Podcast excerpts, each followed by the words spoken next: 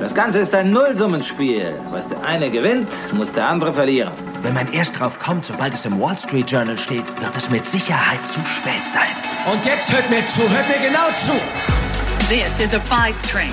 The next stop is Wall Street. Investment Briefing, das Update von den Finanzmärkten. Hallo ihr Lieben, schön, dass ihr wieder mit dabei seid bei einer neuen Folge von unserem Investment Briefing. Anne Schwed hier, eure Geldexpertin an der Wall Street in New York.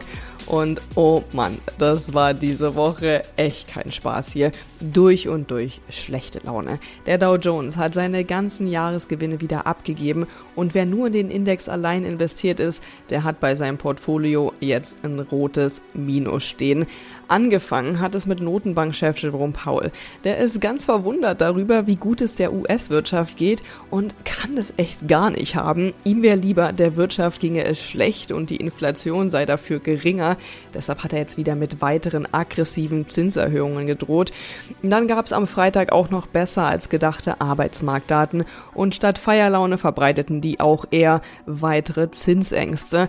Der Oberknaller kam dann aber Freitagmittag noch. Die Silicon Valley Bank wurde dicht gemacht. Das ist die größte Bankenpleite seit der Finanzkrise in 2008. Da kann man echt nur in Deckung gehen vor der neuen Woche. Da gibt es nämlich zu allem Überfluss auch noch die neuen Inflationsdaten und ehrlich gesagt, ich ahne Böses. Aber wie immer hier im Investment Briefing schauen wir nicht nur, was so an den Märkten abgeht, sondern überlegen uns auch, wie ihr davon profitieren könnt. Diese Woche unsere Themen. Die Silicon Valley Bank ist pleite. Ich erzähle euch, wie es dazu gekommen ist und was das für Folgen haben könnte. I actually think it is potentially dangerous. The largest bank failure since the 2008 financial crisis. And when the bank run starts, you don't want to be the last guy there and wondering what happened. Fed-Chef Jerome Powell macht sich so langsam unglaubwürdig mit seiner Zinsstrategie. If the totality of the data were to indicate that faster tightening is warranted, we'd be prepared to increase the pace of rate hikes. Ich werfe mal die ganz kontroverse Frage auf, ob die Notenbank vielleicht selbst für ihr Dilemma verantwortlich ist und wie wir als Investoren davon profitieren können.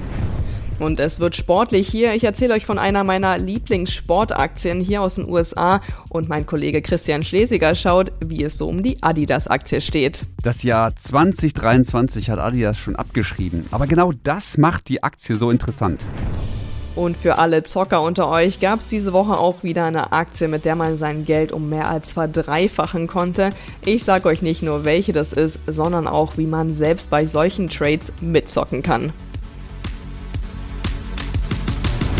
Das und mehr gibt's in der heutigen Ausgabe, allerdings nur, wenn ihr Teil unserer Pioneer-Familie seid. Alle Infos dazu gibt's auf thepioneer.de, also direkt anmelden und jede Woche Insights mitnehmen.